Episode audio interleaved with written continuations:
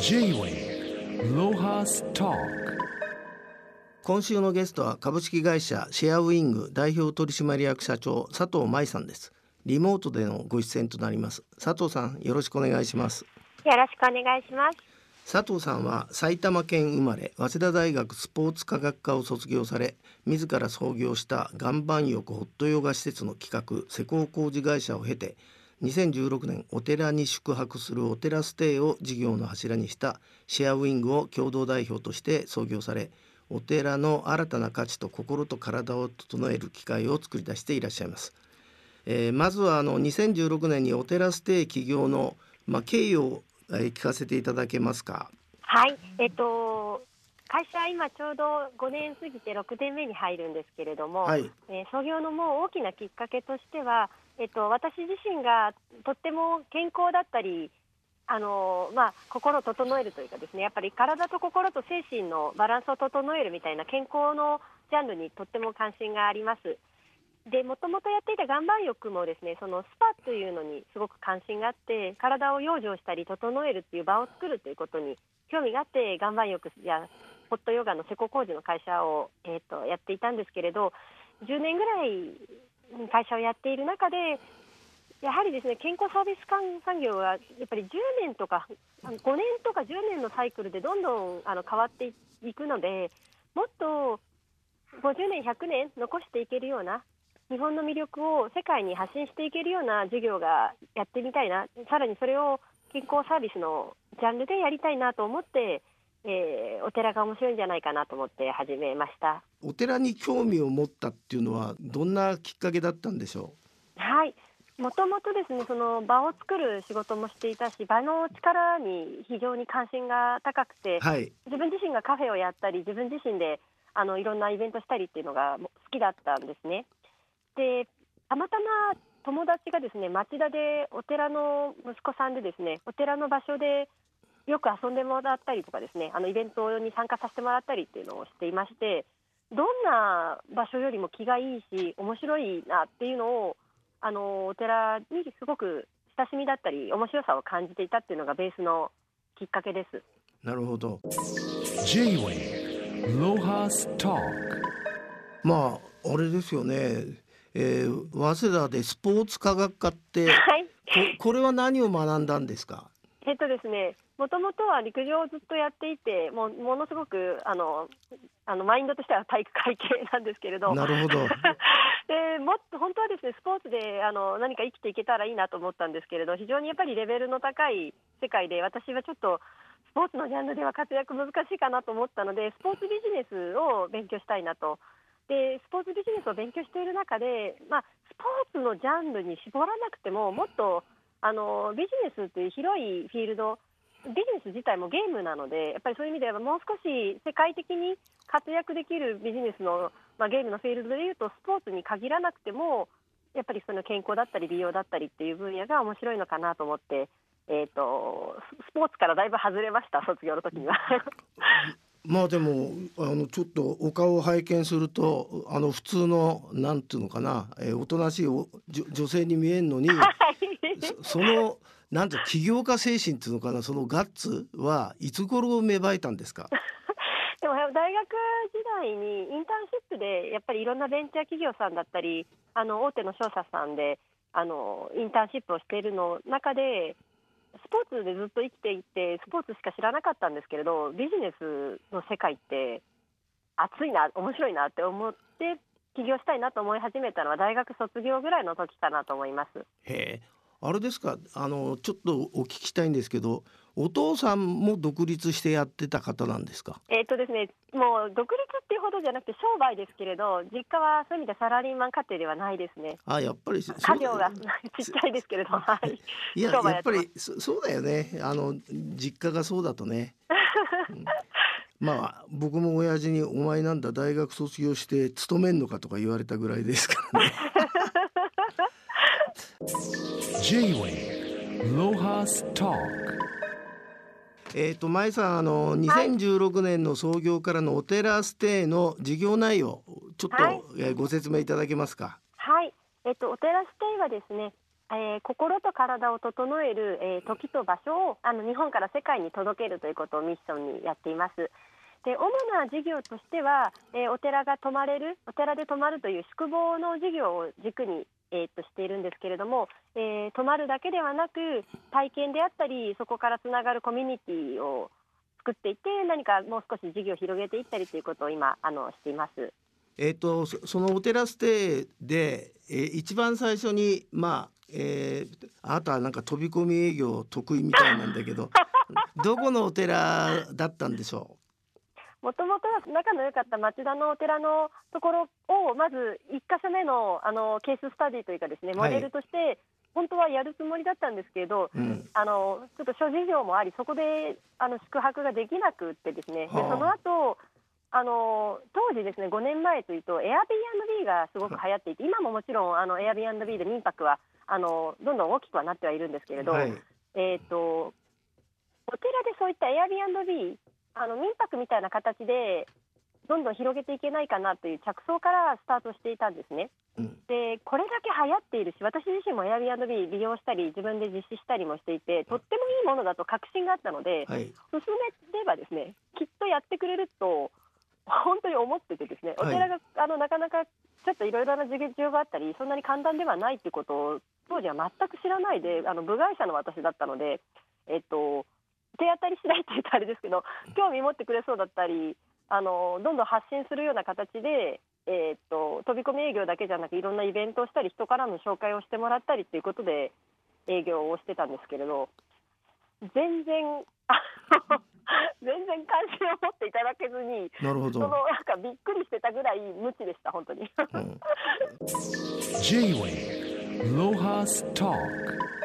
でもお寺ってさなんか横のつながりって結構あると思うんですけど、はい、まあ1軒目にあなんとかスタートしたのはどこのお寺だったんでしょう？今そこにちょうどいてですねこの後ろがその高山にある善光寺というお寺なんですけれども、はい、えっと、このお寺にやはりちょっと出会えてもともとは私たちあの集客だったりあの宿坊を開くお手伝いだけのつもりだったんですけれど、うん、なかなかやっぱり1店舗目あの日本でもまだ1号目の事例がないぐらいだったのであのそういう民泊とかそういう Airbnb っていうタイプだけでっていうのでは、うん、なので、えっと、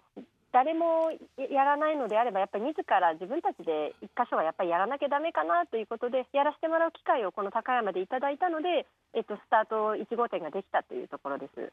またでもうまい具合にあれだね飛騨高山なんかあぶち当たったもんだね。本当にたまたまです。ね、あの本当に友人の方を訪ねてこの宿坊の紹介じゃなくて正直、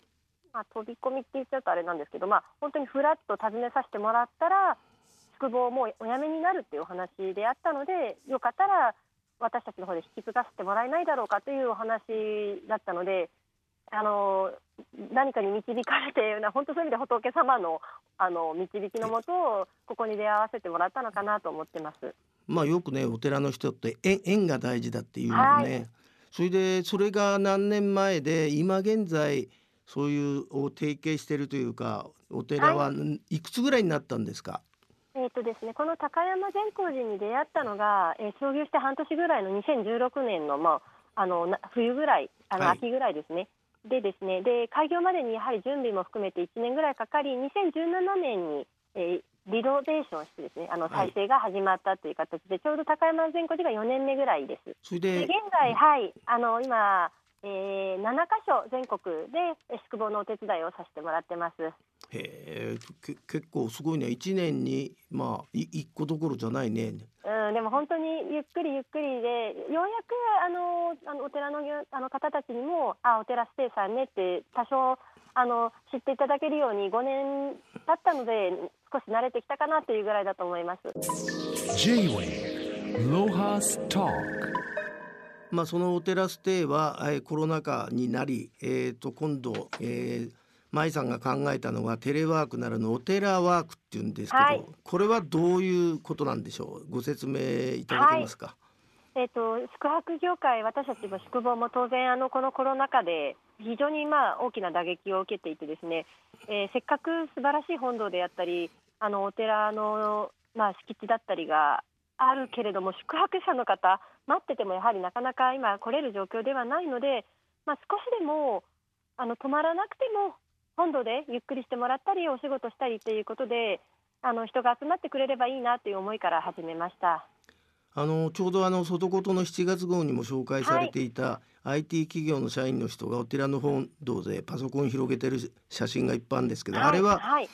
どどこのお寺でどんな内容なんでしょう？はいえーと、外事さんで取り上げていただいたのはですね山梨県の身延という日蓮宗の総本山の久遠寺というところがあるんですけれどその久遠寺さんの周りにですねあの30以上ものあの宿坊だったりお寺がありまして、はい、その中の一つの武井坊という、えー、宿坊を、えー、お借りしてというかですね泊まらせてもらってお寺ワークをしました。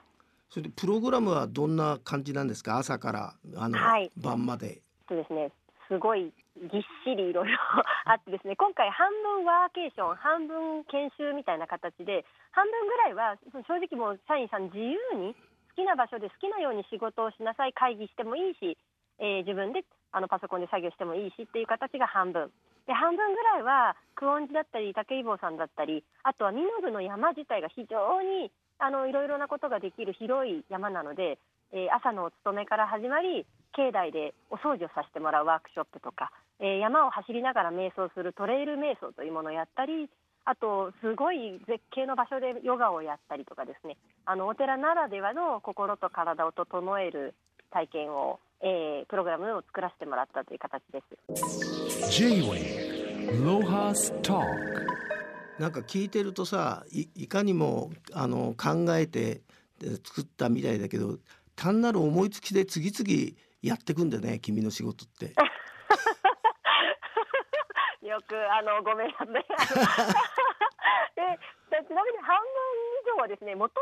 もとお寺でやってたものをなるほど、えー、私たちゼロから正直作ったものってこの中で今申し上げたもので言うと境内でお掃除させてほしいは実際プログラムとしてあの提供されているわけではなかったのでそのぐらいでですねヨガも瞑想も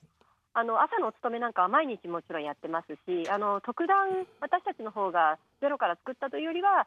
今行われているけれどそれが一般向けには知られてないというところを改めてちょっとちゃんと説明をしてあの実施させてもらったという形だと思います。なるほど。あのまあ、全部今上がってるお寺って東京から遠いんですけど東京からどっか行けるお寺って何かありますかね、はい、えー、っとですねあの一箇所港区東京都の港区の正殿寺さんというお寺は田町とか浜松町から歩いて10分ぐらいの宿坊さんでそこはですね一軒家一棟あの貸し切りの小さい宿坊なんですけれども、はい、都心でゆっくり過ごしてもらうにはあの素敵なところかなと思います。それはもう港区だからいいなと思いましたがそこではどんなプログラムが体験できるんですかね？えーと、そこはですねあのそこも日蓮宗のお寺なんですけれどもあの住職が数珠作りだったり写経だったりをあのご指導してくださったりもします。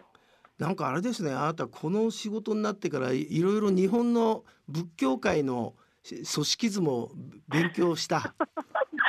あのですね本当正直申し上げて私この仕事始めるまで仏教本当にびっくりするぐらい知らなくてですね。あまあ普通そうだよみんな。あのものすごい勉強する機会をもらえあのラッキーだなと思ってあの今やってます。あの勉強してもし尽くすことがおそらくないぐらいのあの 情報量とあの内容なのであのずっと飽きることはなく 向上していけるんじゃないかなと思ってます。いやいや君君の前向きな姿勢がいいんだと思いますよ。月を月を呼び込んでんだよ。全然で本当面白いです毎日。J-Way ロハストークでさらに今の時代に、まあ、即しているのかな、えーと、これは世界初家にいながらお寺の修行を体験できるオンライン宿坊これはどういうプログラムですか、はい、これもですねもうコロナの我々ピンチにおいてですねえー、何かも我々宿坊はやっぱリアルな場にこだわってやっていたのでそういう我々ってやっぱりこのコロナって非常にあの弱いなと自分たちでも感じましてただやっぱりこのコロナであの非常に心だったり体をのバランス壊している方も増えているというニュースもすごく多いので、まあ、何かリアルなお寺に来てもらわなくてもお坊さんの知恵であったり仏教のあの教えの中で役に立てないかということをお坊さんたちとみんなで話し合いオンラインでやってみようと。でオンラインで泊まるようなあの修行まあ、泊まるというのはあの夜にこれをやって朝早く起きて一緒に朝の修行をオンラインでやるみたいな形で1泊2日のプログラムでちょっと組んでみたりとかですね。本当に模索しながら、えー、朝のプログラムを35日一緒に朝早く起きたらもう運命変わるんじゃないかぐらいの 勢いでちょっとやってみたりっていうことでプログラム作りました。すごいね。それでさらにあれですか？お寺の常設これ日本初キャンプ場がオープンってこれはどこに作っちゃったんですか？これはですねあのあの熊野古道のある那智勝浦にある大泰寺というお寺なんですけれども、でもいい場所選ぶね。これも本当にですね導かれていて、私たちここもうあの一軒目以降はですね飛び込み営業をやっても無駄なことに気づいたので、さすがの私もですね、あのもうご縁いただいて呼んでもらったところで、あのもうやらせていただいているだけなので、二点二箇所目以降は基本的にはあの紹介であったり声かけていただいてっていう形です。まああの最後にですね、えー、これからのおお寺ステイのなんか展開とかさなんか、はい、あの夢があったら教えていただきたいんですけど。そうですね。えーと、前はですねもっともっと数を増やしてっていうふうにイメージしてたんですけれど今はですねもうお手伝いさせてもらえるところをもっと大切にですねもう少し地域に入りながら、あのー、丁寧に事例作っていきたいなというところと日本から世界にというところを最初からのやっぱり志しているのでもう少しやっぱり世界に向けて単なる宿泊ではなくあの販売していくものを増やしていくのが夢でもあり野望ではあるかなと思います。まあでもあれでもね仏教もさ日本の仏教もやっぱり世界へ広めようとみんなしてるわけだから、はい、お寺の方向性とは合ってるわけですよね。そう信じてるんですけれど。あ の実際あのお坊さんたちと、はい、接してみてさどうでした？みんなやっぱり夢のある人たちなの？それそれとも心配してんのかな？これからの 自分たちの行く末を。どうでした？えー、もうお寺も本当に7万7千あるので大きなお寺からあの小さなあの家業でやっているようなお寺から本当に大小さまざまなので私一括りであのお寺業界のことをご説明多分できないんですけれども、うん、あの間違いなく今新しい転換期に来ていてあのあの人口も減ってますし檀家さんも減ってますし、はい、お寺自体が新しい挑戦や役割をやっぱ果たしていくことは求められているというのはもう全あのお寺の方たちあのお坊さんたちみんなそれはあの分かってらっしゃるし感じていると思います。でここからアクションを起こして、えー、何かしていこうかなっていうところでたまたま私たちのやっている場を作っていくとかあの心と体を整えるっていうところとしてお寺を開いていくということに関心がある先進的なとか前向きなお寺だったりお坊さんとあの何か一個一個やっていくのかなっていうイメージでいます。でもあれですね今日おお話ししててあなたの話って説得力あるしさもうついつい営業されちゃうよね。大したもんだよ。まあこれからもあの要するにね祇園で取材しててあの、はい、お母さんに言われたことでね、はい、殿方若い時はみんな舞妓ちゃんとか芸妓ちゃんと遊ぶけど最高級の遊びは坊主遊びなんですって。だから君いきなりいきなり最高級の遊び相手とお仕事してるっていう恵まれた環境なんでどどうか頑張ってください、ね、はい。頑張ってきます。はい。今日はどうもありがとうございました、はい、ありがとうございました。J-Way ロハスター